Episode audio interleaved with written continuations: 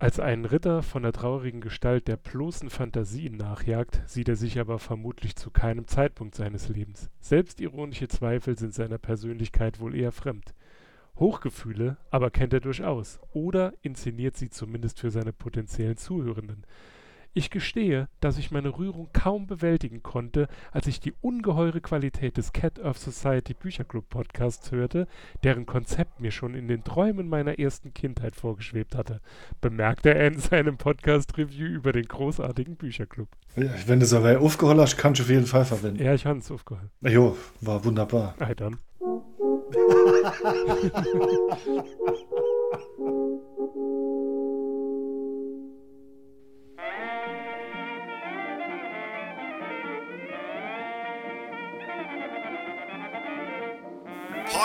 Podcastwelle Saar. Unterbrechungsfrei in Areal 12 fett gedrückt. Immer mehr hören lieber Cat Earth Society. Podcastwelle Saar. Saarbrücken.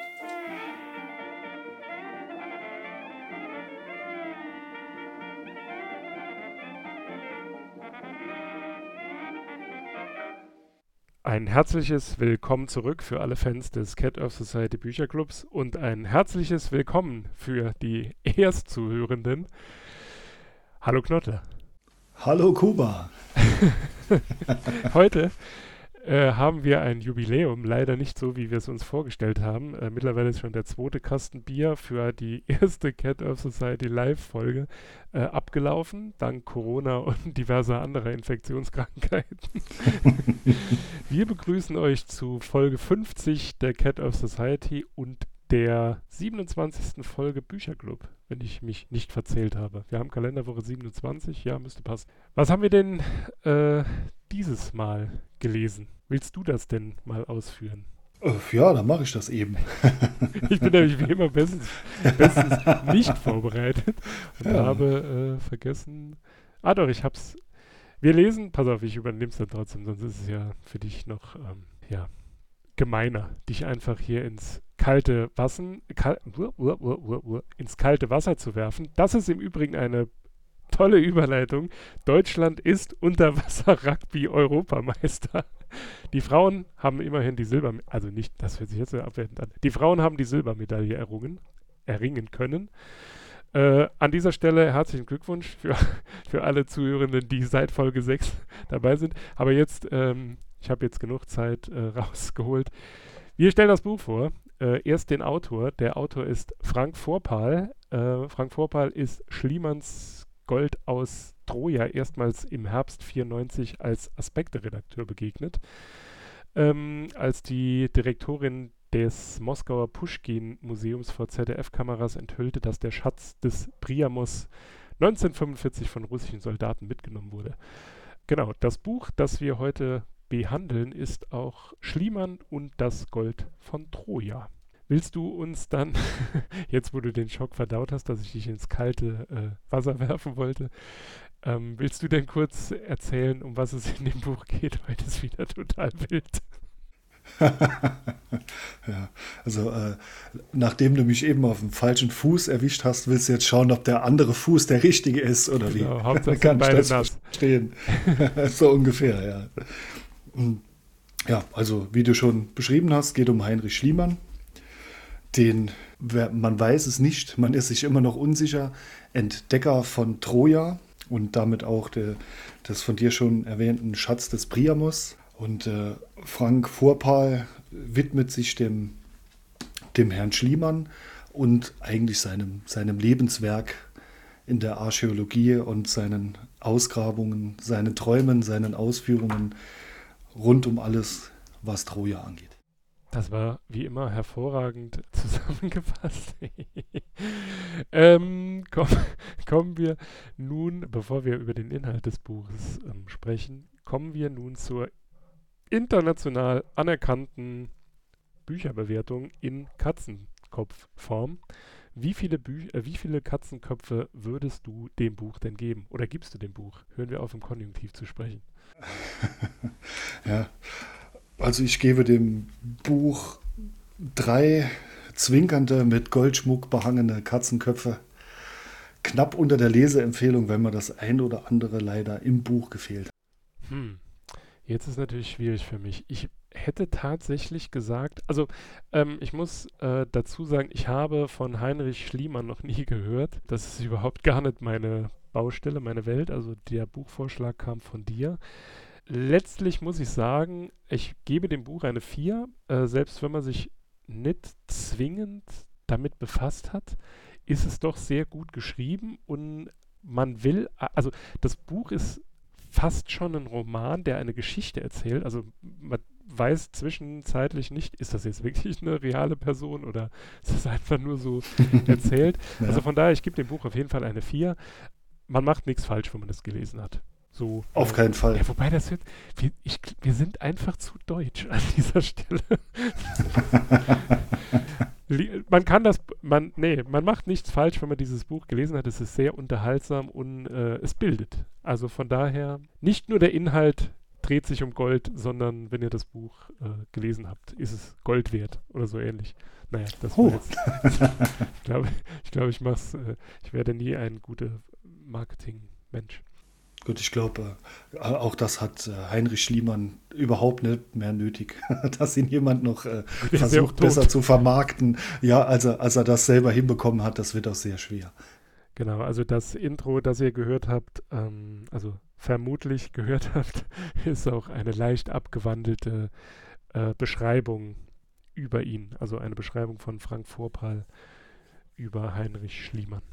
Dann die noch vor nicht so langer Zeit eingeführte Kategorie des Wort, äh, das neu erlernte Wort. Ist dir da etwas aufgefallen? Hast du dir da etwas aufgeschrieben? Hast du was ähm, gelernt? Ähm, oh, oh, ja, ähm, es kamen sogar mehrere in Frage, aber ich habe mir den Parvenu ähm, rausgesucht. Es ist ein Emporkömmling. Äh, das kann ich tatsächlich. Aber äh, ein ähnliches Wort auch aus, äh, also ein französisches Wort ist ähm, defilieren. das ist äh, quasi im Vorbeigehen.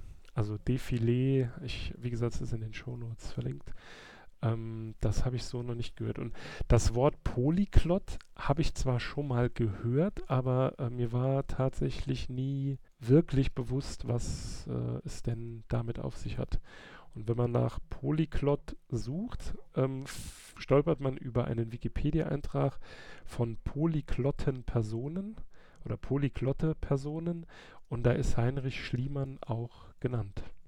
Ja, also ich denke, das ist, also es gibt kaum ein treffenderes Wort, um ihn zu beschreiben, weil er mit 20 nach eigener Aussage schon 16 Sprachen äh, fließend sprechen konnte ja schon eine Hausnummer und wie man so äh, an seinem ganzen Werdegang oder an seiner ganzen Geschichte dann später auch sieht, ähm, trifft das einfach zu, weil er war einfach in der Lage, eigentlich auf der ganzen Welt, er ist auf der ganzen Welt rumgekommen, sich überall in der Landessprache mit Menschen zu unterhalten.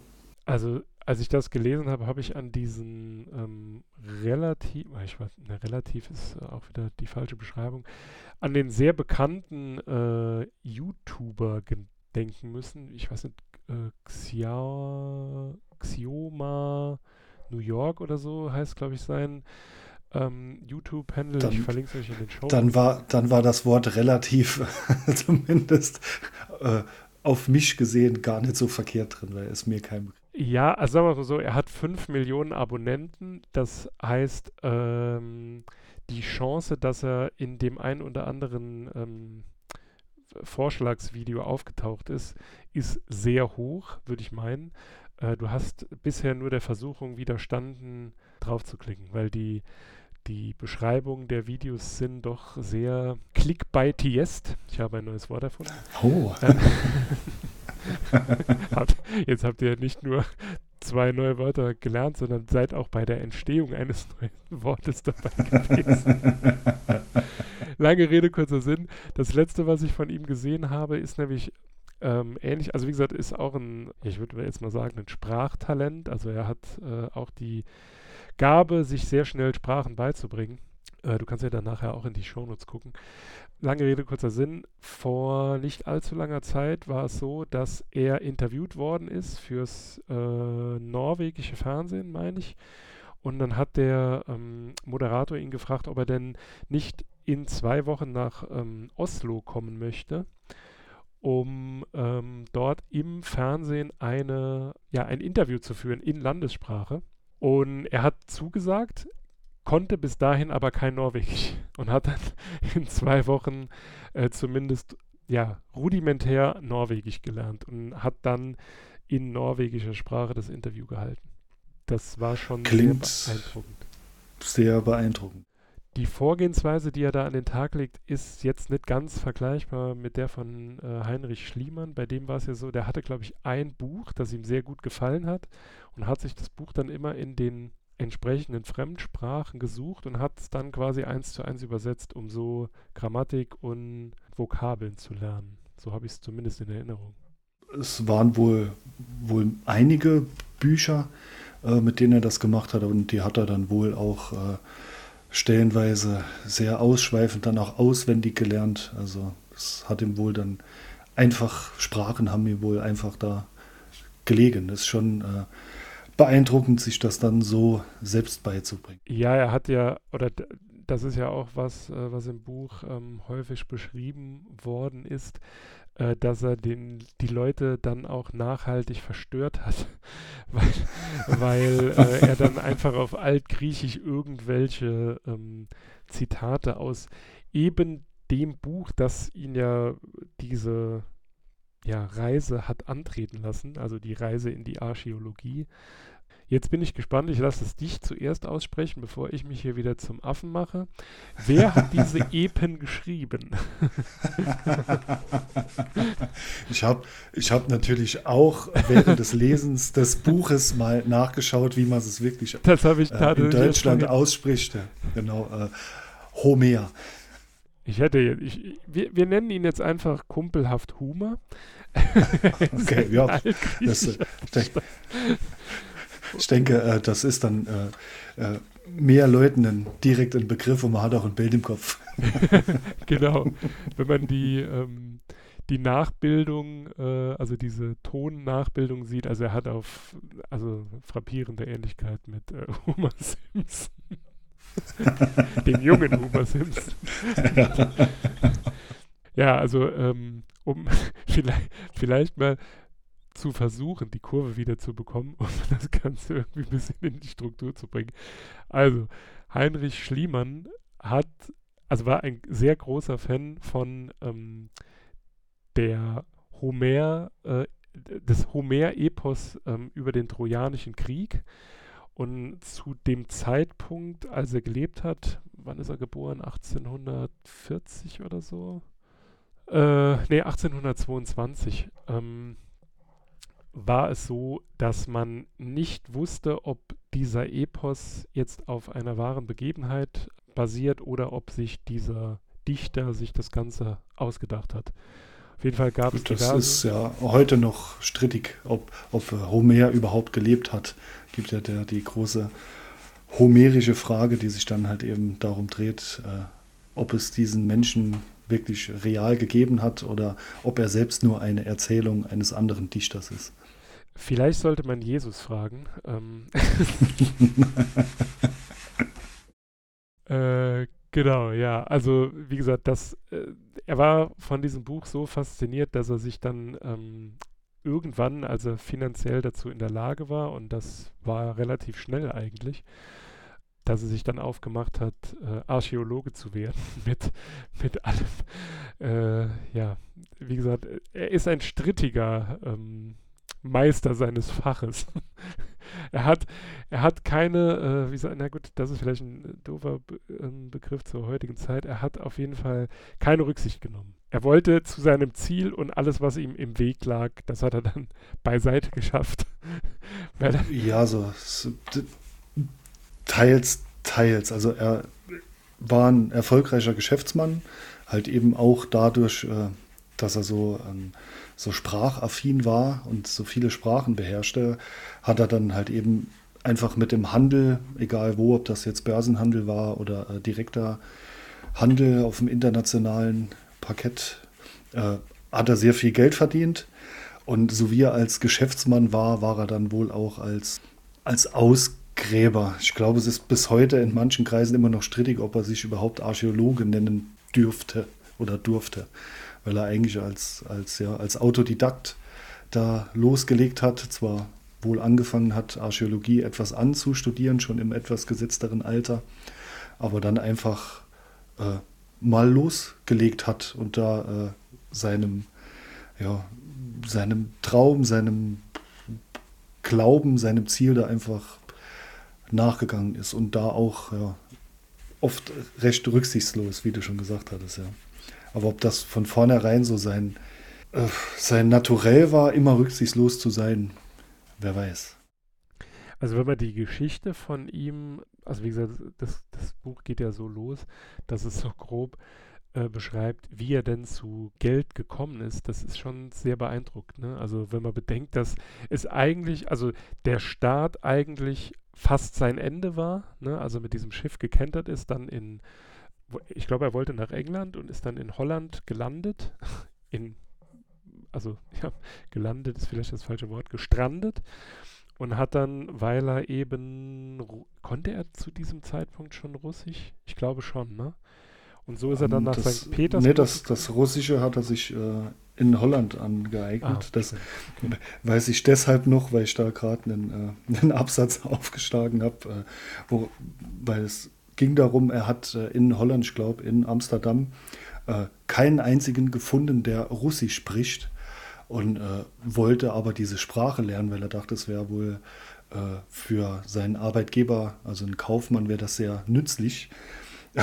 und hat dann auch nach seiner bekannten Methode dann angefangen zu lernen und hat dann aber äh, jede Woche von seinem spärlichen Gehalt äh, vier Franken ausgegeben für einen armen Juden, der jeden Abend kommen musste, um zwei Stunden hindurch meine russischen Vorträge anzuhören, von denen er nicht eine Silbe verstand.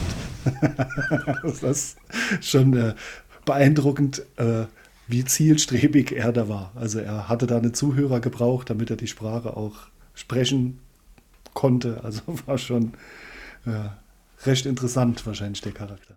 Was die Ausgaben angeht, ähm, steht uns dann ja noch eine große ähm, Karriere bevor. wir, suchen ja auch hin. Wobei, wir haben ja äh, hoffentlich ein Publikum, das uns umsonst zuhört. Ich hoffe, da kommt nie eine Rechnung. Und wenn, kann sie nicht so hoch sein. Aber das ist ein anderes Thema. Ja, also wie gesagt, dann ist er nach St. Petersburg. In St. Petersburg hat er sich dann ja selbstständig gemacht und die beste Geschichte fand ich halt tatsächlich, als er dann im, im Krimkrieg, also wo sich Frankreich, England und Russland gegenüberstanden und äh, das, ja, das preußische Reich quasi die, die Schweizer Position eingenommen hat und sich auf keine Seite geschlagen hat, sondern neutral war, wie er da, mit welchem Dusel er da dann wieder sein Vermögen retten und auch ausbauen konnte. Ne?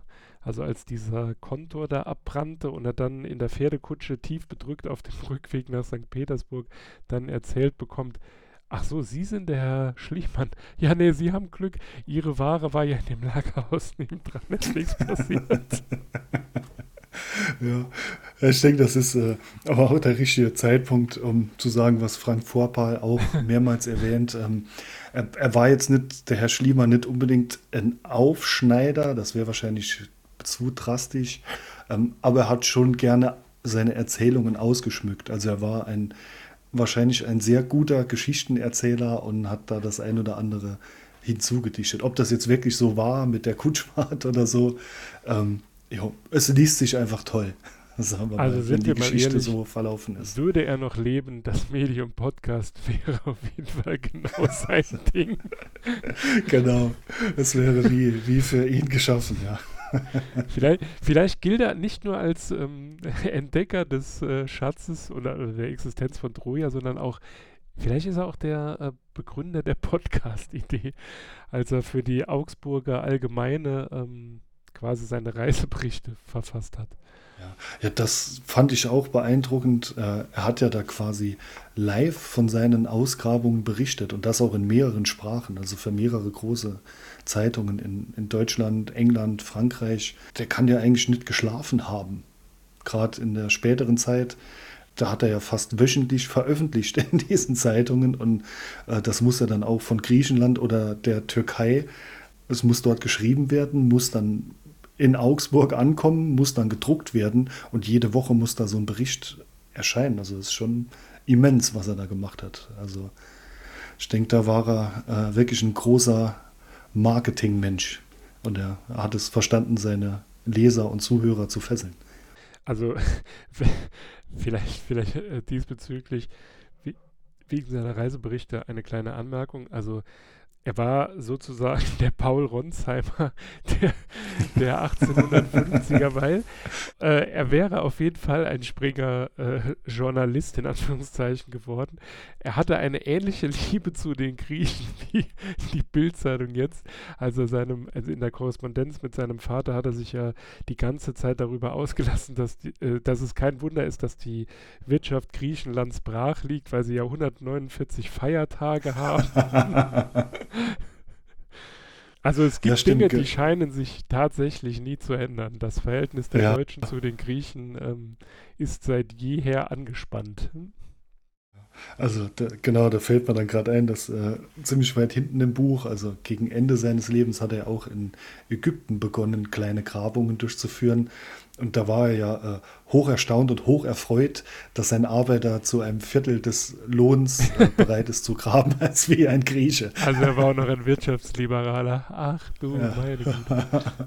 ja gut, immer, immerhin hat er nicht äh, die, die Ägypter nach äh, Griechenland importiert, um dafür ihn zu graben. Also so weit ging er dann noch nicht. Ja, aber das war, das lag wahrscheinlich auch nur daran, dass er dann irgendwann wieder den Weg zurückgefunden hat, weil er festgestellt hat, dass äh, in Ägypten keine großen Erfolge zu erwarten hat. Das stimmt, aber das war dann auch etwas, was er dann mit Jahren der Erfahrung gelernt hat. Äh, er wusste, wann es Zeit ist, eine Ausgrabung dann abzubrechen und hat sich da nicht wieder so verrannt wie eigentlich ganz äh, zu Anfang seiner Grabungskarriere, wo er dann ja wirklich äh, relativ stur war. Aber hast du, weil das ist mir extrem schwer gefallen, ich muss auch sagen, irgendwann habe ich dann abgeschaltet und habe dann einfach, ich habe, ja, ich habe es überlesen, die Orte, an denen er alles war, also die Dardanellen und ähm, ich, also Begriffe, irgendwann dachte ich, okay, ich. Ja, du sprichst genau das Richtige an, deshalb gab es von mir auch nur dreieinhalb Punkte und keine vier. Mir hat einfach eine verdammte Karte gefehlt. ja, das stimmt. Herr, Herr Vorpal, falls Sie das hören und das Buch erfährt eine weitere Auflage, bitte fügen Sie zumindest eine Karte bei, wo Herr Schliemann überall gegraben hat. So musste man dann entweder ja, online schauen oder sich einen Atlas daneben nehmen. Ich sag mal, die Dardanellen, die waren mal noch ein Begriff wusste, dass das äh, so eine, eine, Inselgruppe mit einer Meerenge dort ist, aber äh, ansonsten ja, war man dann blind unterwegs oder musste dann da der, das zweite Buch dazu nehmen und war ein bisschen unschön. Ja, oder auch das mit dieser, wie ist das andere, wo er relativ, nee, da war er nicht, weil er da nicht graben wollte, in, in Mykene. Ja, ja oder Mykene. Äh, doch, da hat er doch äh, äh, später dann, dann doch gegraben. Mit seinem dann neuen Assistenten. Also da war er schon recht alt. Da hat er da in der Mykene dann auch. Ja, mich hat auch äh, total irritiert, weil ich dann teilweise auch nicht mehr wusste, ist er jetzt in Griechenland, ist er jetzt in, in der Türkei oder beziehungsweise war das damals die Türkei also das Osmanische Reich, nee, in dem Fall war es ja noch das Osmanische Reich, das war ja noch nicht die Türkei. Ja, eine Karte hätte dem Ganzen tatsächlich sehr gut, vielleicht ist ja eine drin, wir haben einfach nur die Quellenverweise nicht äh, gelesen, huch. ähm, in, der, in der Mitte des Buches zumindest sind was, einige, was soll da drin sein? Verweis auf den Dirke Weltatlas? was steht da jetzt davor? Genau äh, die, die Version, die, die ähm, Auflage vor 89 mit der DDR, ganz wichtig, dass die noch mit drin ist. Genau. Ja, ich, also vielleicht setzt Herr Vorpal auch irgendwie, vielleicht auch unbewusst voraus, dass man sich vorher mit dem Thema Heinrich Schliemann oder Troja schon beschäftigt hat oder ein Gymnasium besucht hat und davon äh, äh, schon länger gehört hat. Ich weiß nicht, ob das, äh, ob das gelehrt wird dort. Keine Ahnung. Also wir, mir war Heinrich Schliemann zwar ein Begriff und auch, dass er ähm, diesen Schatz gefunden hatte, aber pff, mehr auch eben nicht. Und von daher wäre eine bessere Erklärung der Orte auch mit einer Karte wirklich sehr, sehr schön gewesen, weil, wie du sagst, wenn da die Orte nur aufgezählt werden, dann äh, ja, ist ein bisschen einschläfernd, wenn man da nicht das, äh, das Bild, die Topografie da vor Augen hat. Ja, also ich gehe schon davon aus, oder sagen wir mal so, wenn ihr das Buch, ähm, wie hieß das denn jetzt eigentlich von Homer äh, und Troja? Die Ilias. Ah, die Ilias, genau. Ähm, wenn ihr das gelesen habt, dann fühlt ihr euch wahrscheinlich auf jeden Fall zu Hause. ähm, wenn nicht, dann geht es euch hoffentlich so wie uns, denn alles andere würde ja bedeuten, dass wir äh, in unserer Fähigkeit, uns Dinge vorzustellen, äh, stark eingeschränkt sind. Wie dem auch sei, also eine Karte, Herr Vorpal, wäre vorzüglich. Und dann gibt es auch eine Leseempfehlung. Also wenn Sie uns benachrichtigen, dann wird das gleich von dreieinhalb genau, auf vier ja Punkte aufgestockt und gibt eine Leseempfehlung. Genau, das ist ja im Grunde genommen nur ähm, ein Trigger, dass wir Sie jetzt mit äh, siebeneinhalb Katzenköpfen da einfach so im in der Steppe der Skaramenka oder so. Sk nee, wie hieß das? Skara ja, ich, ich, kann mir die Namen einfach nicht merken. ich weiß nicht, ich habe es vorher noch gelesen, aber es ist mir jetzt schon wieder entfallen. Ähm, was ich auch ganz krass fand, als es da so um diese ganzen Orte und Regionen ging, wie groß doch der Einfluss oder wie viele Worte so im deutschen Sprachgebrauch sind. Ne? Also zum Beispiel hier Korinth, äh, klar, trojanisches Pferd und so, das hat wahrscheinlich jeder schon mal gehört. Odyssee und so. Dann äh, Argos für die Augen, Hydra, Fortuna, ähm, hier auch Achilles. Also wie viele Bezüge es zu dieser Zeit dann auch gab oder gibt. Wenn ich jetzt zurückdenke, ne, hier großes Helden, Epos, äh, Trojanischer Krieg und so. Ähm, und in tausend Jahren blickt eine Generation auf uns zurück und wir haben dann Attila Hildmann, der sich irgendwo in der Türkei versteckt. da denke ich halt, ja, hm, ja hoffentlich. Gut. Glücklicherweise haben wir keinen äh, Homer, der dann eine eine, eine Sage über Attila Hildmann die steht. Also Wir haben aber Huber. Vielleicht, äh, vielleicht, vielleicht, gräbt jemand dann in tausend Jahren nach dem brennende, nach dem brennenden, nach der brennenden Reifendeponie in Springfield.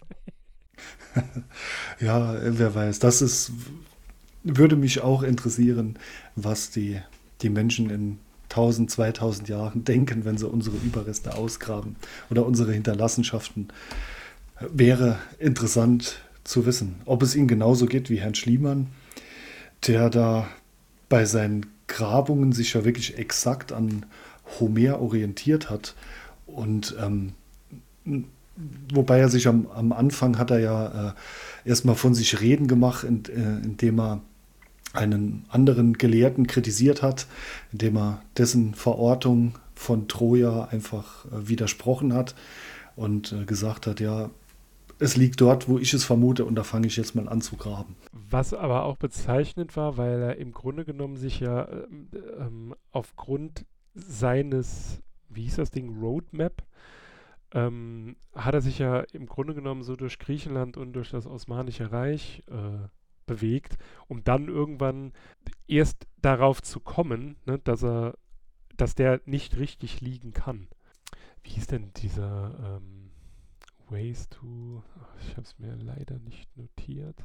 Das war ja nicht dieser Calvert, mit dem er dann nachher zusammengearbeitet hat.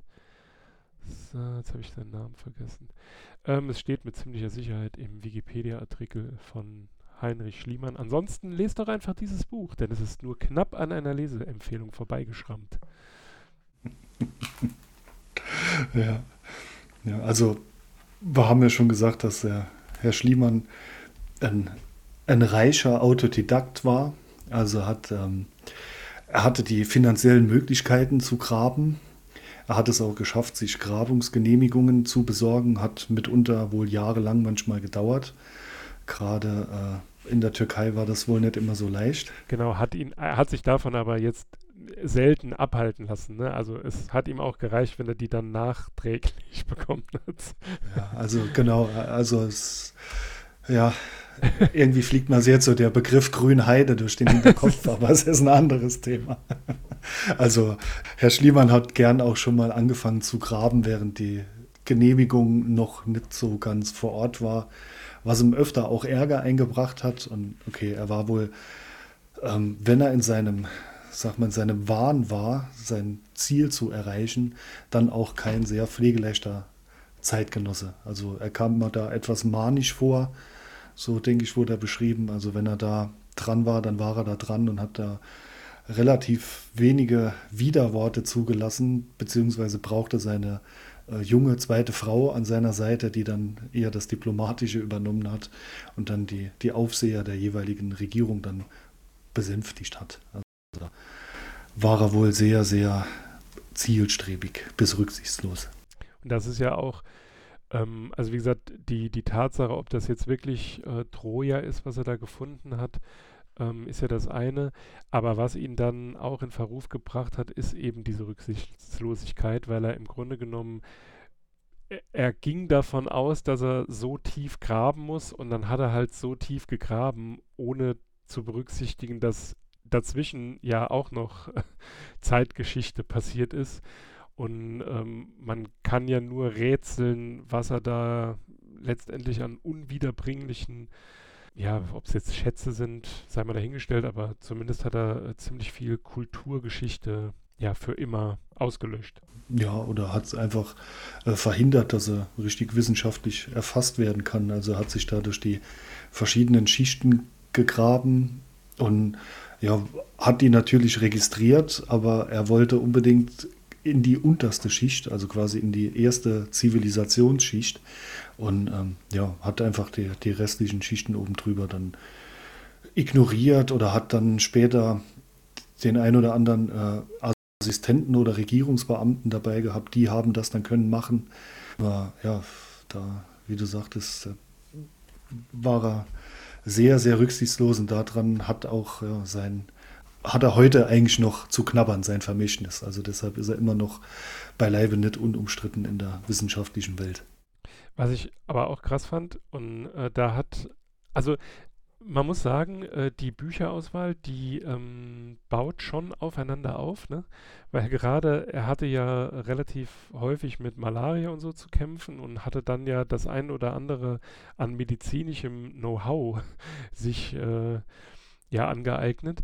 Und ähm, in dem Buch, und das fand ich halt ganz interessant, weil wenn man das Buch Der Horror der frühen Medizin nicht gelesen hätte oder sich noch nie mit dem Thema beschäftigt hat, ist das in dem Buch nur so ein Nebensatz, den man sonst gar nicht wahrnimmt, weil er ja dann geschrieben hat, ja, die Operation war sogar mit äh, oh ja.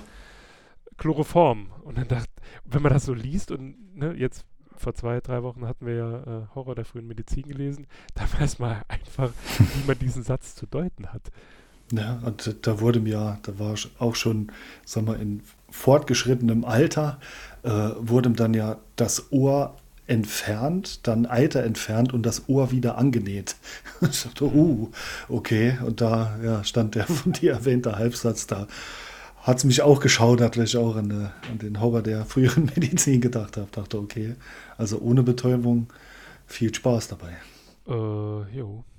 Ja, generell hat er ja oft mit Krankheiten zu kämpfen, wenn er ja, äh, er war ja in der ganzen Welt herumgereist und so in der Zeit zwischen 1850, 60 und 1890, ähm, da war ja Reisen im Gegensatz zu heute immer noch sehr, sehr beschwerlich. Also es gab keine Automobile, man musste immer auf dem Pferd oder mit der Kutsche reisen. Dann Schiffsfahrten waren auch nicht so toll. Also wenn man dann durch die beschwerlichen Reisebedingungen war man oft natürlich auch äh, körperlich nicht so auf der Höhe oder vorgeschädigt. Und ja, er hat sich wohl des Öfteren Malaria eingefangen, andere ernsthafte Krankheiten. Also er ist in seinem Leben eigentlich schon relativ oft dem Tod von der Schippe gesprungen. Und äh, ja, hat auch den ein oder anderen Unfall nur knapp überstanden bei den Ausgrabungen. Also da war schon wohl einiges los. Der Einla also der ähm den Satz, den wir vorhin fürs Intro missbraucht haben, äh, der ist ja im Grunde genommen also der, der wird ja so eingeleitet, dass er seinem Vater schreibt, dass er, wenn er äh, keinen Bock hat, auf einem Pferd ohne Sattel zu reiten und ihm Hitze ein Problem macht und so, dann soll er halt nie nach Troja kommen.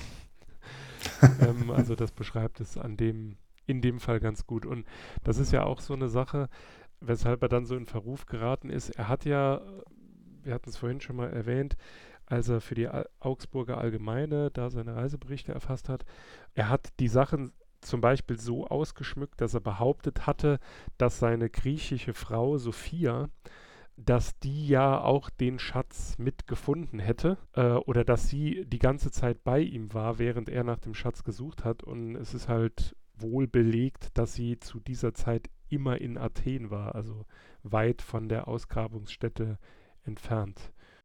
Also, ja, er hat da.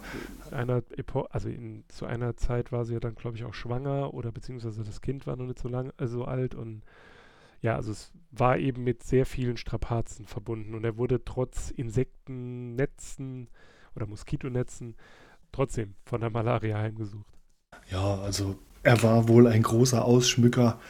Er hat doch eben wohl dann immer gesehen oder sich gedacht, was ihm am meisten hilft, was ihm zu Bekanntheit verhilft. Und äh, als er dann ja letztendlich diesen berühmten Schatz des Priamos gefunden hat, also den Schatz äh, aus der Elias, aus dem alten Troja, ähm, da hat er ja auch gleich seine, seine äh, ziemlich junge Frau damit ablichten lassen, weil er genau wusste, dieses Bild, das, äh, ja, das sorgt halt eben anständig für Publicity. Also er war schon ein, ein früher Medienkönig. Also er wusste, wie man mit den Medien äh, umgeht und wie man Interesse weckt. Also deshalb war er da wohl äh, oft etwas ausschmückend unterwegs. Mhm.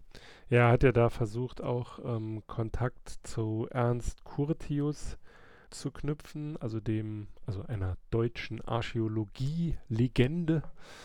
Ist ihm aber nur mäßig gelungen. Also der hat ihn Zeit seines Lebens oder sein, der beiden Leben, also sowohl von Ernst Curtius als auch von Heinrich Schliemann, äh, die haben nie wirklich zusammengefunden.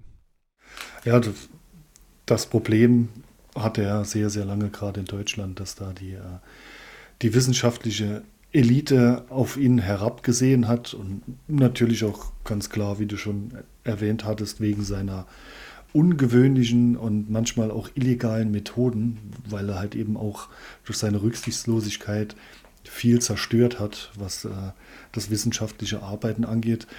Und auch der, deshalb ist er wohl verdächtigt worden, dass, äh, dass er den Schatz vielleicht auch so gar nicht dort gefunden hat, wo er gesagt hatte, sondern ihn vielleicht vorher dort deponiert hat, damit er äh, quasi seine Auslegung des Ortes von Troja einfach bestätigen kann. Und das weiß man auch bis heute nicht, ob es denn nicht irgendwie wirklich so war. Was man ja mittlerweile weiß, ist, äh, dass es nicht oder dass es kein trojanischer Schatz ist oder als er später diese goldenen Masken noch gefunden hat, das waren nicht die, die Masken des, äh, oder da war nicht die Maske des Agamemnon dabei, sondern es waren beeindruckende Funde, aber leider aus einer späteren Zeit, nur konnte Herr Schliemann das so nicht feststellen damals. Oder wollte es vielleicht auch. Äh, ja, das kam aber sowieso auch erst später. Also da haben sich ja mehrere Leute vertan. Wobei äh, eine Sache hätte ihm auffallen müssen. Diese Maske hat er doch an diesem Grab gefunden, wo er davon ausging, das ist das Grab der des Königs von äh, Troja, also es müssten fünf Gräber sein und dann hat er dummerweise nachher noch eine sechste Maske gefunden. Äh, also sein, hat er jetzt sein aber, Assistent, genau. quasi sein äh, Grabungsleiter, während er nicht vor Ort war. Also ich denke, oder ich gehe einfach mal davon aus, es ist sehr wahrscheinlich, dass wenn Heinrich Schliemann vor Ort gewesen wäre, wäre das sechste Grab nicht publik geworden. Also ich denke da, so kann man ihn einschätzen. Oh, ein großer Stein. Wo? Ja, da. Hm, den können wir da leider nicht mehr wegheben. Ja. Wie hieß denn der Junge? War das Furtwängler? Nee. Äh, nein, Furtwängler war es nicht, aber den Namen habe ich jetzt auch wie so oft nimmer im Kopf. Schlagen wir schnell nach, weil er hier vor einem Tor steht. Äh, Wilhelm Dörpfeld. Ah, ja, genau. Nur damit wir äh, für euch auch ähm, alles Wichtige und Nachschlagenswerte in die Shownotes packen. Das Buch äh, oder eigentlich die, die Geschichte von Heinz Schliemann, die in diesem Buch erzählt wird, ist sehr abwechslungsreich, sehr abenteuerlich. Herr Schliemann wird da sehr gut beleuchtet. Ähm, es ist auf der einen Seite dann auch recht wissenschaftlich, das ganze Buch. Also da, ähm, man muss da auch ein, ein, gewisses Interesse dran haben. Also es ist jetzt nicht nur eine, sag mal, eine, eine Räubergeschichte über Heinrich Schliemann, äh, sondern auch sehr viel akribisch platzierte Wissenschaftlerin und auch, äh, es hört auch mit seinem Tod ja nicht auf, sondern äh, es geht dann noch weiter über die Geschichte des von Herrn Schliemann entdeckten Schatz des Priamos, äh, den großen Gelehrtenstreit, den es dann immer wieder gab über Troja, was mich wirklich den Kopf hat schütteln lassen, wie sich dann diese, diese ach so äh, hochwohlgeborenen Akademiker dann persönlich anmachen, äh, wenn sie äh, ja, gegenteilige Thesen vertreten. Also das ist schon ein großes Hauen und Stechen immerhin in der Archäologie vorhanden. Ja, schon krass. Das hätte ich jetzt nicht so gedacht. Ja, wenn man so an Archäologen denkt, ne, denkt man ja eher an so einen gebrechlichen Menschen mit Brille, der nichts kann, aber ich glaube, die haben es Fausthick hinter den Ohren. Also wenn er mal in der Kneipe äh, jemanden beleidigt, achtet vorher drauf, dass es kein Archäologe ist. der weiß nämlich auf jeden Fall, wo er euch vergräbt, wo euch niemand mehr findet. Ähm, oh, ja. Das ist sehr gut, ja. Ja, legt euch nicht mit Archäologen an. Und jetzt denkt ihr euch vielleicht, was soll denn der Spruch? Kennt ihr jemanden, der sich mal mit einem Archäologen angelegt hat? Seht ihr? ja. oder, oder habt ihr schon mal davon gehört, dass ein Archäologe einen Archäologen ausgegraben hat? ja, ja, ja. Ah. Also was auch, was an der Stelle auch ganz äh, witzig ist, weil ähm, das hatten wir ja auch schon mit dem einen oder anderen Buch, ne, hier zum Beispiel beim Gendern, wie man Sprache so ja kaputt machen kann, wenn man sich die zitierten äh, Passagen aus den Texten, die zum Beispiel in dieser äh, Augsburger Allgemeinen erschienen sind, äh, das dürfte man diesen Leuten auch nicht zeigen, weil äh, tun, beispielsweise mit H. Solche Geschichten. Also ähm, gut, dass ähm, ich glaube, da war die Rechtschreibung noch anders. Also es gibt ja vieles äh, aus älterer Zeit, wo einfach die Rechtschreibung dann noch nicht auf dem heutigen Stand war. Die hat sich ja auch mit der Zeit geändert. Das, das meine ich. Es ja. ist einfach nur sehr, sehr verwirrend dann zu lesen. Ne? Nee, da, das meinte ich ja. Also wenn man jetzt bedenkt, ne, so. das waren 100, das ist 150 Jahre her und man liest sich dann halt so diese, die Korrespondenz zu seinem Vater oder wie auch immer durch, merkt dann erstens, der Sprachgebrauch ist halt ein ganz anderer, also ne, man drückt sich halt ganz anders aus und dann auch noch die Schreibweise, also Sprache wandelt sich, kommt halt damit klar, das, Freunde. Ja, ja, das, das, das, auf jeden Fall, ja. Also ich äh, bin auch irgendwo drauf und dran, äh, mir auch mal ein Buch von Herrn Schliemann zuzulegen und zu lesen so wie er es halt dann geschrieben hat. Das würde mich dann auch interessieren. Vielleicht außerhalb vom Bücherclub. Wer weiß, ob das dann, ob so ein altertümliches Buch nicht äh, ja, zu schwer in einer Woche zu lesen ist. Wer weiß, aber da bin ich jetzt mittlerweile durchaus interessiert, wie er selbst da geschrieben hat. Also seine Erzählungen interessieren mich da. Aber dann, ähm, aber dann äh, in der deutschen und in der französischen äh, Variante, also einmal als Heinrich Schliemann und einmal als Henri Schliemann, damit du bei der Gelegenheit auch gerade Französisch lernen kannst. Ja, mal die Französischkenntnisse wieder auffrischen, ja, genau. Falls du mal mit einem Sportboot von der Türkei nach Griechenland brechend in Frankreich landest, dass du dich dann auch zurecht, zu, äh, zurechtfindest. Ist schon spät. Und den besten Teil des Podcasts hatten wir ja im Vorgespräch. ja, wie das, wie das oft so ist, ja. Aber eins möchte ich dich auf jeden Fall noch fragen. Was ist dein Eindruck von Heinrich Schliemann? Was war das für ein Mensch, für ein Kerl? Wie schätzt du ihn ein? Also ist tatsächlich schwierig. Ich habe mich auch schon gefragt, ob ich ihm glauben würde ja, wie sagt man so schön, äh, die schönsten Geschichten schreibt das Leben. Das, das äh, trifft bei äh, Heinrich Schliemann auf jeden Fall zu. Also ich finde es schon bemerkenswert, dass er eigentlich war ja ein sehr, wie soll ich sagen, ein sehr einfaches Leben für ihn vorbestimmt. Ne? Und mhm. er hat es dann trotzdem geschafft, sich ja nicht nur am eigenen Zopf ja rauszuziehen aus der Misere, sondern äh, da, weit darüber hinaus. Ähm, von daher, das finde ich auf jeden Fall sehr bemerkenswert, was er jetzt da geleistet hat, ob das jetzt tatsächlich der äh, Schatz von Troja ist. Ich weiß nicht, da bin ich eher skeptisch. Ob er jetzt tatsächlich den Schatz hat anfertigen lassen und äh, dann alle Mitarbeiter, also alle seine äh, ja, Bediensteten oder Hilfsarbeiter, wie auch immer, ähm, da weggeschickt hat, um dann das Ding da zu platzieren. Ich glaube, so viel Skrupellosigkeit würde ich mir aber trotzdem nicht zutrauen. Mhm. Dafür war es ihm, glaube ich, zu wichtig. Also ich glaube, er hätte lieber, ich, ich glaube, er hätte irgendwie anders weiter ähm, fantasiert und hätte sich vielleicht ein neues Ziel gesucht und hätte dann einfach äh, ja bestimmte Dinge in Frage gestellt, aber es dann so aussehen lassen, als wäre es nicht seine Schuld gewesen. Ich glaube, so würde ich es beschreiben. Ich denke auch, diese These vom Schatz anfertigen lassen und verstecken ist vielleicht schon ein bisschen hart. Das traue ich ihm so direkt auch nicht zu, weil ja, er er wollte ja da einfach sein, sein Ziel erreichen. Ich sag mal, die Funde, die er da gemacht hat, die sind schon äh, beachtlich und es war ja nicht, es waren nicht alles nur, nur Schätze, nicht nur goldene Schätze, sondern auch noch, noch andere Dinge.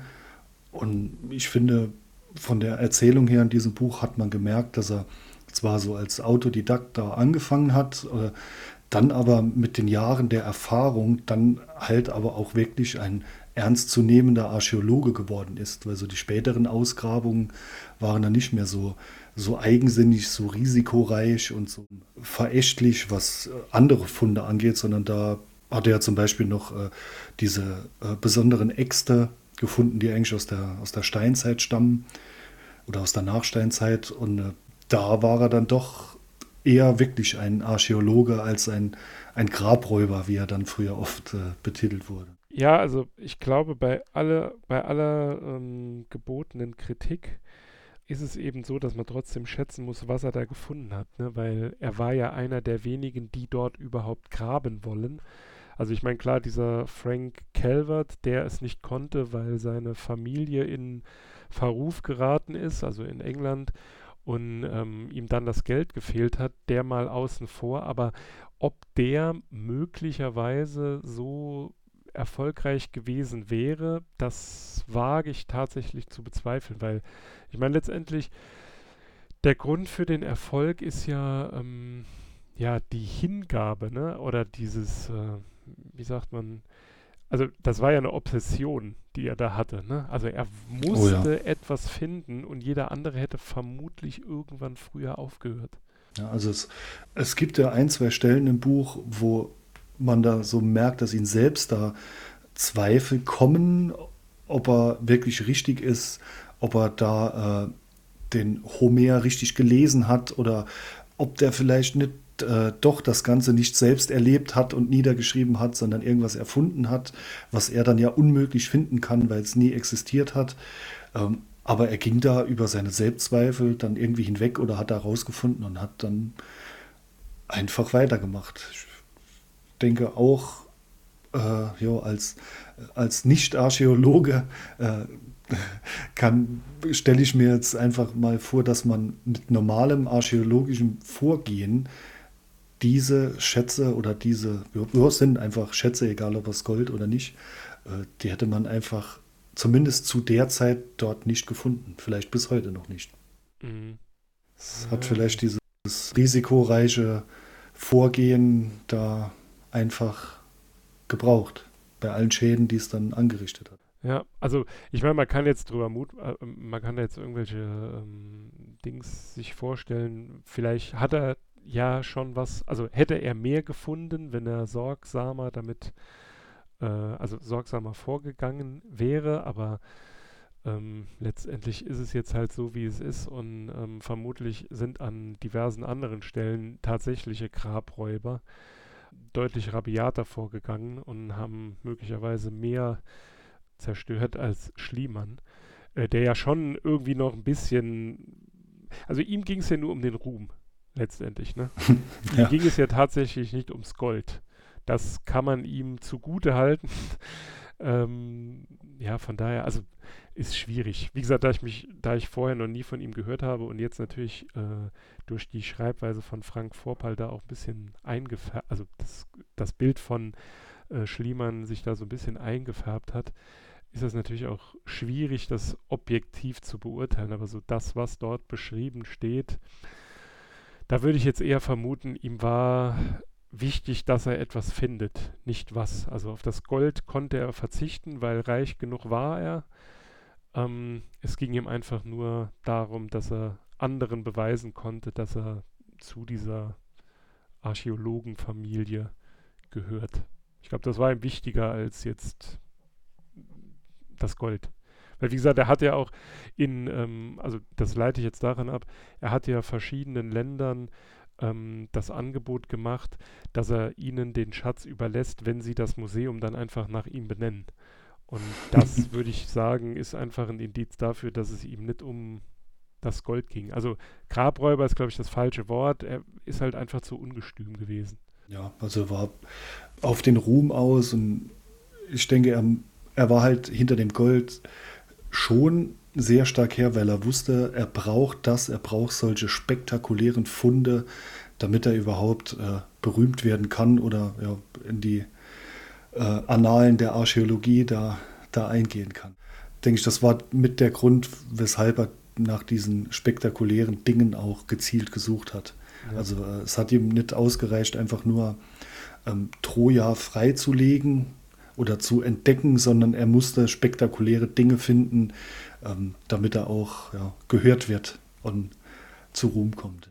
Also hätte es zur damaligen Zeit Bagger gegeben, dann wäre Griechenland und die Türkei auf jeden Fall noch krasser vom Klimawandel bedroht, weil wahrscheinlich so ab Küstenbeginn äh, 100 Kilometer Land ähm, ins Landesinnere äh, einfach alles unter dem Meeresspiegel liegen würde.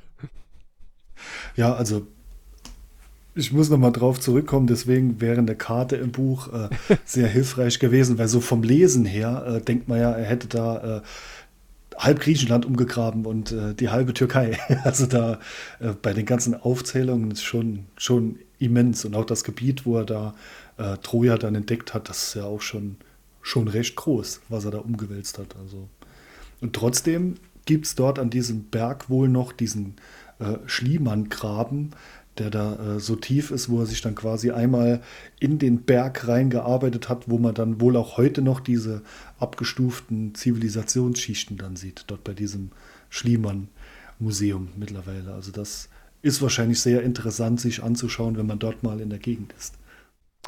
Also, ähm, wir bleiben dabei. Leider knapp an der Leseempfehlung vorbei, aber nur, weil wir uns von Frank Vorpal eine Karte wünschen. Ansonsten ein sehr schön geschriebenes Buch und wer sich so ein bisschen für Zeitgeschichte interessiert oder äh, den Film mit Brad Pitt so toll findet und ein bisschen mehr in Erfahrung bringen will, äh, dem ist das Buch wärmstens empfohlen.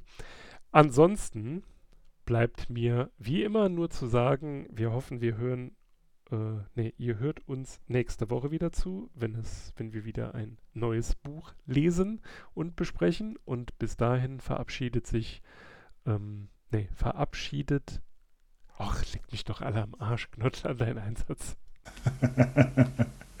Auf Wiederhören. Genau.